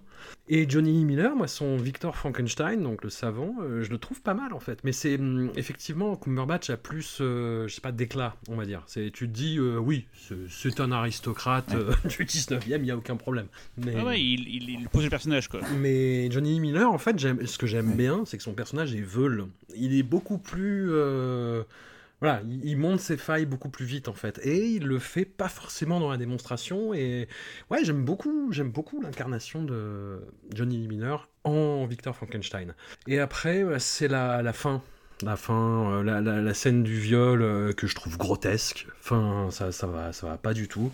Et ça se rattrape un peu sur, sur, sur les dernières, vraiment dernières scènes, mais ouais, c'est plus effectivement, des, tu sens qu'il fait une, qui teste. Je, je sais pas s'il avait déjà eu le, bah si, sûrement en fait, parce que ça allait d'avant euh, le, gig de la cérémonie d'ouverture des Jeux Olympiques de Londres en 2012, mais tu sens qu'il teste des trucs. Il y a clairement des motifs qui vont revenir. Enfin, le, le train qui arrive, euh, voilà, c'est quelque chose que tu retrouves sous une autre forme, mais tu as le même mouvement euh, vraiment de, de, scénographie qui est, qui est appliqué. voilà, il, il teste des trucs, ça marche, c'est assez impressionnant par moment. Après, et il y a une musique d'Underworld. Et dès le début, je me suis dit, ah, ça c'est du Underworld quand, ça, quand il y avait les, intermèdes euh, entre les changements de décor et tout. Et voilà, super musique d'ailleurs, très discrète, on la voit, on l'entend pas souvent, mais voilà quoi. Ce qui nous amène au dernier projet de, de cet épisode. Et quel projet? Donc la cérémonie d'ouverture des JO de Londres, alors qui a été rebaptisée euh, Isle of Wonder. Et c'est une relecture de l'histoire britannique avec beaucoup d'apparitions euh, de, de, célébrités, de l'excellence euh, britannique. On a Sir Kenneth Branagh, on a David Beckham on a la Reine d'Angleterre, on a Daniel Craig. Les Spice Girls. Les Spice Girls, Rowan Atkinson, qui est très bon, qui fait du pur Rowan Atkinson, mais c'est ce qu'on veut. Louis Paddington. Oui, tout à fait. Avec la Reine Mère. Et dans, une, euh, dans une scénographie, dans, dans un stade qui est incroyable, qui est incroyable. C'est dément. Et on, sent qu'il y a une compétition avec Jean Guillemot euh, quand il fait les, cérémonies d'ouverture euh, chinoises. Enfin, c'est euh, voilà, il y a, y a, de la surenchère, mais on est plus sur quelque chose de ouais de typiquement anglais, même si c'est très impressionnant, il y a un côté euh, humoristique, euh, il y a euh, tout le côté folklorique, il y a aussi le, fait d'embrasser l'histoire et, ses zones d'ombre de, façon à la fois frontale et avec un petit côté second degré marrant. et c'est très impressionnant. C'est un travail très très très impressionnant. Et quand tu compares à la coupe euh, l'ouverture de la Coupe du Monde de rugby, bah, c'est une autre limonade. L'homme poulet. L'homme poulet. Il y a clairement un monde. en fait, le, truc, c'est que là, pour le coup, j'ai eu, hmm. eu, le temps de le revoir parce que je, l'avais vu à l'époque. Et, euh, et, un soir d'insomnie, euh, j'ai pris mon petit iPad et je me suis retapé la hein. cérémonie. Et c'est vrai que. Oui, après 4 heures, t'as quand même une heure et demie de défilé de drapeau. oui, mais la musique continue. ça fait partie du. Pardon. En fait, la différence avec l'infâme cérémonie d'ouverture de la Coupe du Monde de rugby, c'est qu'en fait, quand, tu, quand la France fait une cérémonie, tu as l'impression qu'elle est incapable de s'inscrire dans la modernité. Donc en fait, euh, manger de la Boostify et boire du vin euh, avec ses potes, c'est forcément 1952. Comme si ça n'existait pas en 2023. Donc forcément, euh, tu as Jean Dujardin qui s'appelle Jean-Mich et qui lance du pain comme si c'était des ballons, et tu dis, mais en fait, moi je vis pas dans ce pays-là, en fait. Tu Vous n'avez pas de béret, Aurélien Alain Et Danny Intéressant. c'est ça, c'est ça. Tu vois. J'ai, j'ai rien contre les bérets, j'ai rien contre le boire du vin entre potes, hein, c'est pas la question. Et j'ai rien contre les années 50. Euh, c'est juste qu'au bout d'un moment, en fait, on, on peut, on, on peut euh, comment dire, un, parler de l'identité d'un pays sans que tomber dans le passéisme euh, obligatoire. Et Danny Boyle, justement, c'est ça qui est impressionnant dans cette cérémonie, c'est que euh, il parle de, de l'histoire de la Grande-Bretagne et qu'il est euh, dans une modernité totale. C'est-à-dire que, en fait, euh, au bout de, je c'est au bout de deux minutes, je crois. Au bout de deux minutes, euh, sur le générique de début, t'as God Save the Queen chanté par les Sex Pistols. Tu te dis, mais en fait, ça y est. Enfin, le, le, en fait, le, le- il est là vraiment pour célébrer euh, la culture euh, britannique la culture anglaise. Et il le fait avec une, une modernité totale. C'est-à-dire que c'est un, c'est, euh, il y a à la fois effectivement Branagh qui fait du, qui fait du Shakespeare évidemment, euh, euh, Didier, Didier Rascal Oui. qui, te, qui te tape un, un, un rap de, de, de folie euh, en, plein- en plein milieu. Il y a une, il y a une diversité. euh, il parle de, il parle de l'immigration caribéenne. En fait, c'est ça, c'est, c'est que il, il célèbre tout et il, le, il célèbre tout avec la même modernité et la même joie. Moi, j'ai trouvé que c'était une cérémonie extrêmement joyeuse. Même quand il parlait de révolution industrielle, qui est quand même, tu vois, la scène de révolution industrielle avec les tambours, euh, les ouvriers Ah, qui ouf. débarquent, euh, enfin, les, les cols bleus qui débarquent avec les tambours dans tout le stade. Tu te dis, mais avec plus, t'as une Zik Electro, on dirait du Vangelis. Enfin, c'est. Oui. c'est- en en l'occurrence, c'est du Underworld. Mais c'est voilà, c'est ultra moderne en fait. Et en fait, célébrer l'histoire du pays, pour lui, ça veut pas dire être France et célébrer une espèce de passéisme. En fait, il le fait avec modernité et ce spectacle, il est vraiment là-dessus Pour incroyable. expliquer ceux qui ne l'auraient pas vu, euh, il faut imaginer qu'un stade, c'est, euh, je sais pas, c'est Wembley, je sais pas quel stade c'est. euh, Je sais pas Wembley, c'est pas Wembley, je sais plus si c'est Olympic Stadium. Ouais.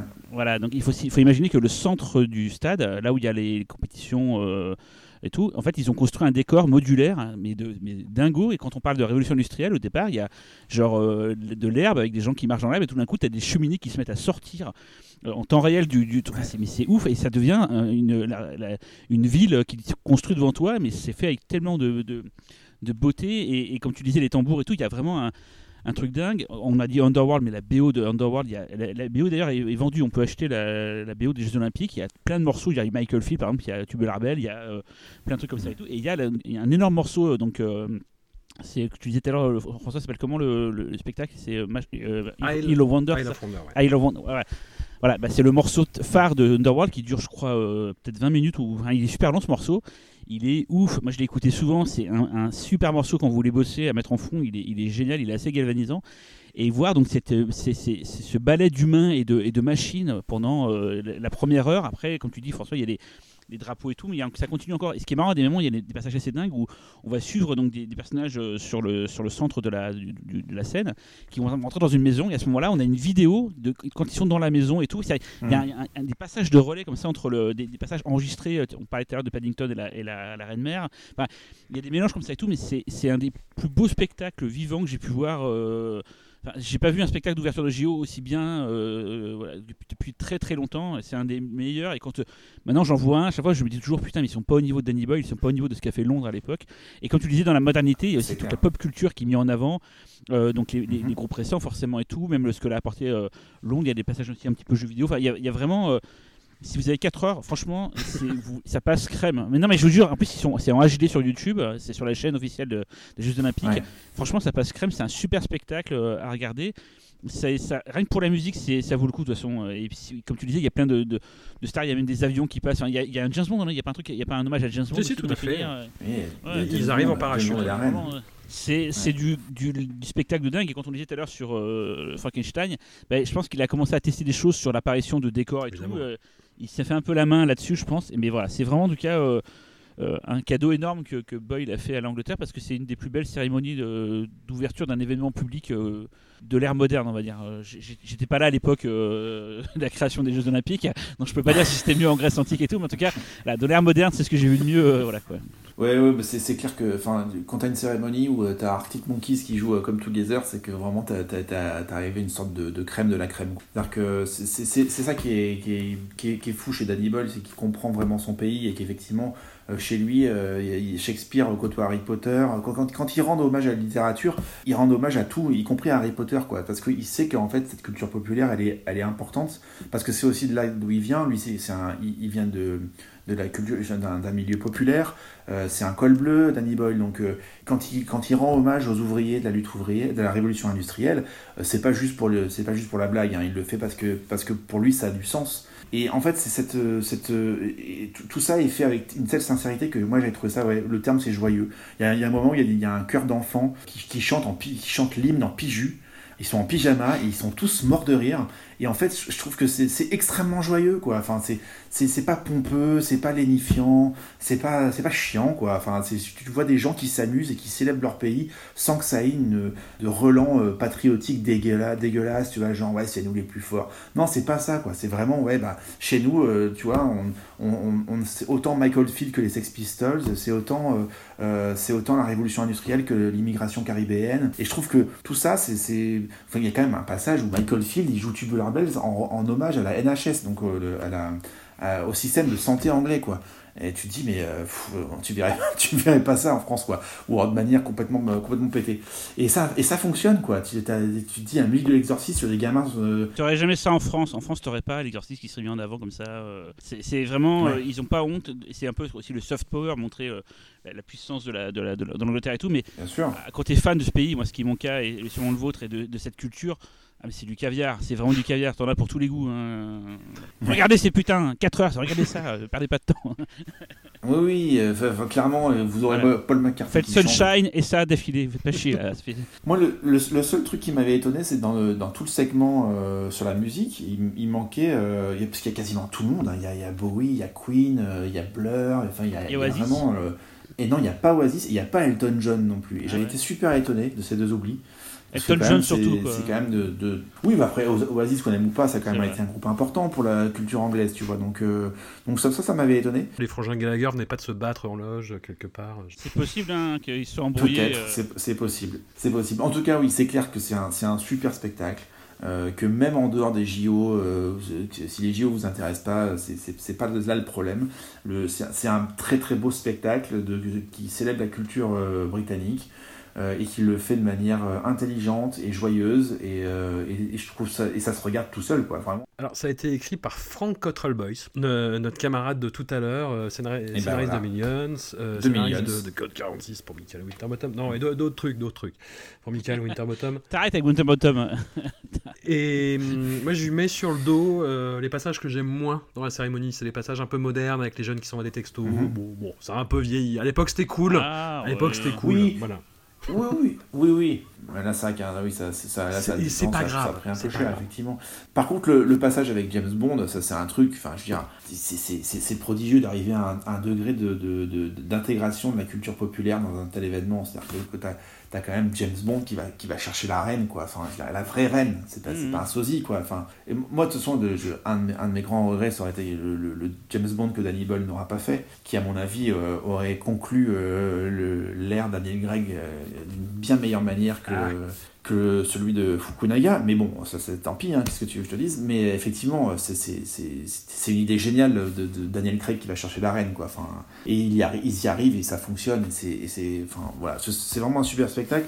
À noter juste, ça c'est. Euh, c'est Danny Boyle quand je dis que il est, euh, c'est un col bleu qui vient d'un milieu populaire. Il a après la cérémonie, il a refusé d'être anobli par la reine. Voilà, et je, ça, ça, ça, ne fait que me le rendre encore plus sympathique. Euh, le fait, euh, même s'il y a des tas de gens que j'adore qui ont été anoblis, comme Paul McCartney, mais le fait que, que Danny Boyle refuse d'être anobli et qu'il reste euh, à son statut populaire me, le rend encore plus sympathique et je, je l'aime encore, encore un peu plus grâce à ça. On est des fine Boyle, n'oublie pas. Bah oui, les Boyle, les Boyle Et, c'est vrai que si tu faisais la même cérémonie en France à l'époque, ça aurait été Christian Clavier qui serait venu chercher Sarkozy, tu vois. Quoi. Enfin, ça aurait été.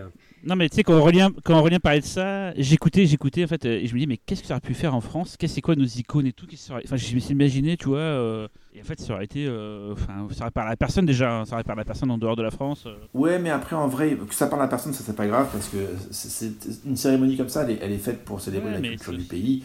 En l'occurrence, c'est vrai que la culture anglaise, elle rayonne dans le monde entier, parce qu'effectivement, c'est une, une, culture mondiale, mais en France, il y aurait moyen de faire des, tas de trucs super. On a des tas de trucs super en France. Si tu rends hommage à la, à la, à la, à la musique française. Bon, moi je suis pas fan de Johnny Hallyday, mais bon, euh, il, a, il, a, fait des trucs quand même assez, assez fous. Tu pourrais, euh, tu pourrais avoir téléphone, tu pourrais avoir Louis Attack, tu pourras avoir la musique Ouais. électro, Daft Punk, tout ça. Mais on va savoir parce que c'est l'année prochaine en fait. C'est con, mais euh, on va voir, on va voir ce qu'ils font. En fait, Oui, on, aura la, on aura la preuve. hein. Alors, est-ce qu'on aura du Daft Punk sur débarque sur la scène? Je suis pas sûr, mais euh, ouais, C'était pour la Coupe du Monde, il y avait des, des sortes d'énormes statues qui marchaient dans, dans Paris et tout.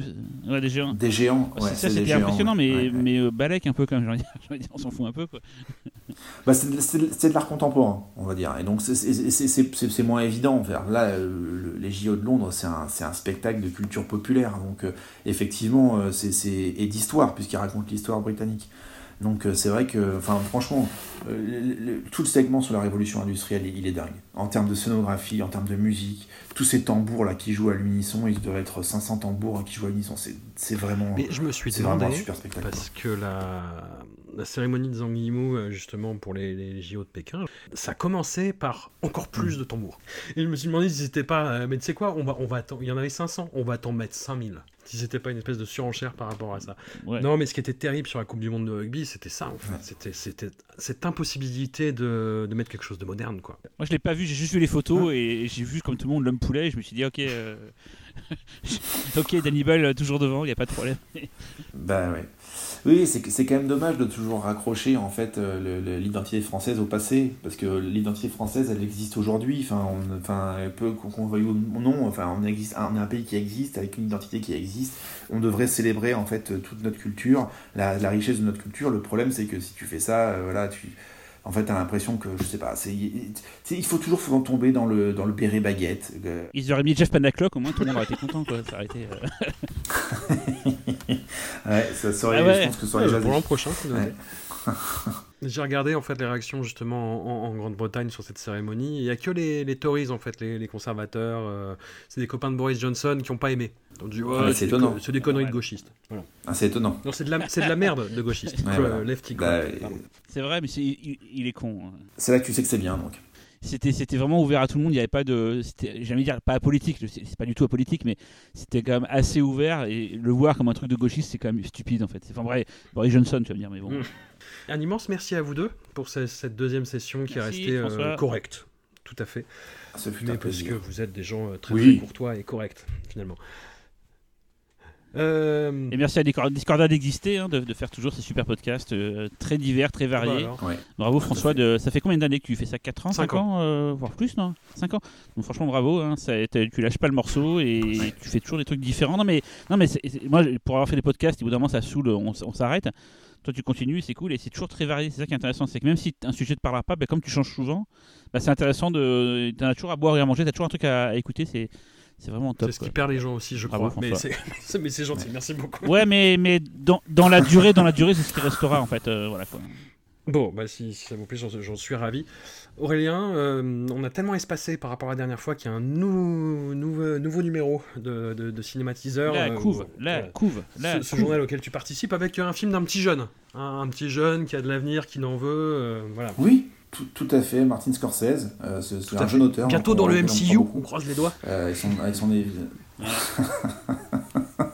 avec son nouveau film Killers of the Flower Moon. Alors, on n'a pas eu la chance de parler à Martin, euh, mais on a Mm. parlé à David Gran, euh, qui est donc euh, l'auteur du bouquin qui inspire le film, et au chef opérateur Rodrigo Prieto. Et tout ce beau monde nous explique le- les enjeux du film, et c'est un superbe film. Donc, j'espère que Incroyable chef Rodrigo au Prieto. lecteur.